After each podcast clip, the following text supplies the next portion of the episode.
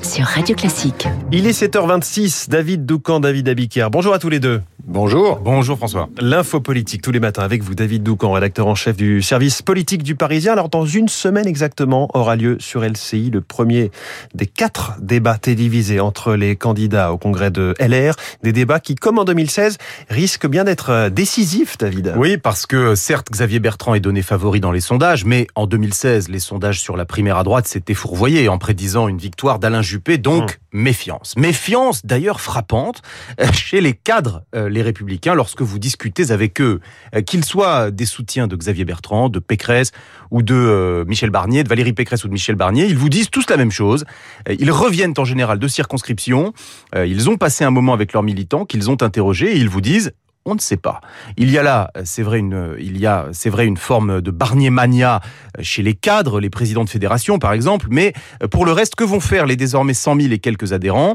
Pour qui vont voter ceux qui viennent de reprendre leur carte? Y aura-t-il une prime à Xavier Bertrand parce qu'il est le moins mal placé, disons, dans les enquêtes d'intention de vote pour la présidentielle? Les militants seront-ils nombreux à vouloir remercier Michel Barnier pour sa fidélité, lui qui est le seul des trois poids lourds à ne pas avoir quitté le parti? À toutes ces questions, les classiques de la droite, même les plus expérimentés, n'ont pas de réponse. C'est euh, totalement ouvert.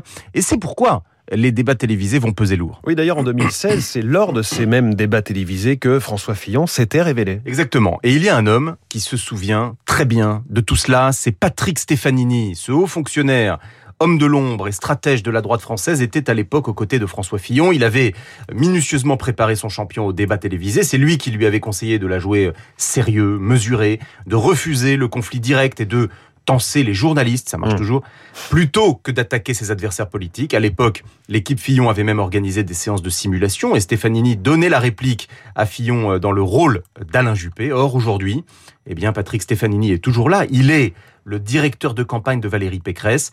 Pécresse qui, comme Fillon, a un coup à jouer sur le terrain du sérieux. C'est elle euh, qui semble avoir les propositions les plus précises, les plus abouties. C'est pourquoi elle mise énormément sur les débats de télé pour faire la différence. Son équipe lui a préparé des fiches de synthèse. Elle aussi euh, se prêtera au jeu de rôle euh, d'ici lundi prochain pour se préparer au mieux.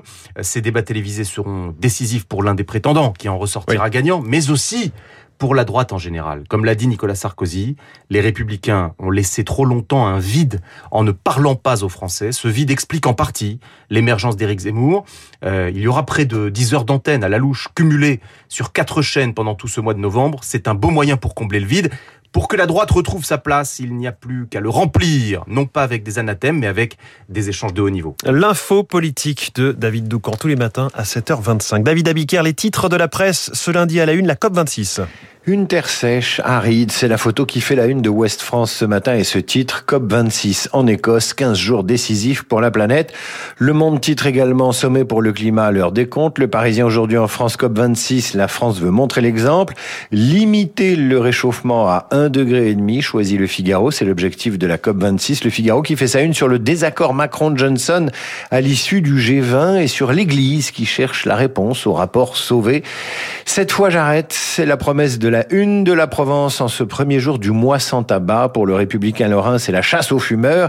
Dans certaines villes de Lorraine, le Dauphiné titre sur la disparition de cette équipe de trois jeunes alpinistes dans l'Himalaya. Enfin, le Parisien vous raconte une histoire de rat dans la capitale digne d'Halloween. Ça, ce sera pour 8h30. Euh, vous revenez tout à l'heure, donc à 8h30. Merci David Abiker. Voici le programme de la matinale de Radio Classique. Je vous accompagne euh, jusqu'à 9h. En ce week-end de la Toussaint, elle appelle à se souvenir de ceux qui sont morts seuls pendant la crise du Covid. L'invité de la matinale, Marie de Henzel, psychologue, auteur de Vivre avec l'invisible qui vient de paraître. Elle sera dans ce studio à 8h15. Comme chaque lundi, c'est le philosophe Luc Ferry qui sera avec nous dans l'Esprit Libre à 8h40 pour euh, commenter les principaux faits d'actualité du moment. Pour l'heure, il est presque l'heure du journal de 7h30.